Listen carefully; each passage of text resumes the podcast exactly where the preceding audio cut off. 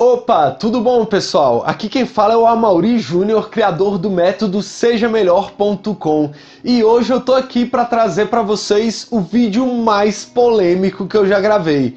Por que, que é o vídeo mais polêmico que eu já gravei? Hoje eu vou falar sobre omissão por ocupação. Traduzindo, pessoas se mantêm ocupadas ao invés de fazer o que tem que ser feito. A maioria das pessoas fica correndo, fica se ocupando, fica arrumando tarefas ao invés de fazer o que deve ser feito. Uma vez eu vi uma frase que me deixou muito pensativo e eu quero trazer essa frase hoje para você e espero que você reflita também a respeito dessa frase que tem tudo a ver com o vídeo de hoje.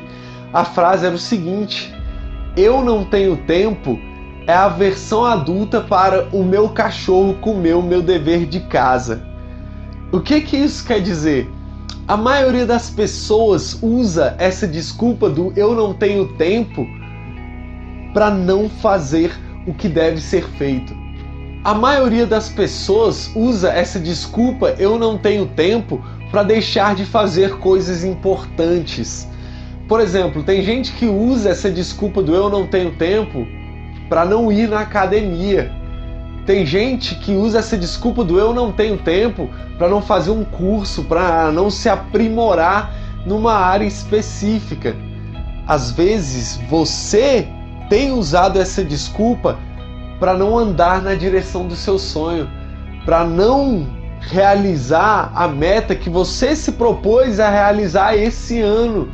Às vezes você está usando essa desculpa, falando: Poxa, eu não tenho tempo, eu não tenho tempo para ir na academia, eu não tenho tempo para escrever um livro, eu não tenho tempo para aprender X, Y, eu não tenho tempo para plantar, para colher o meu sonho. Se você quiser colher um resultado, você precisa plantar esse resultado. O que você está colhendo hoje é o que você plantou há dois meses atrás, três meses atrás, um ano atrás. A pergunta que eu te faço é: o que que você tem plantado hoje?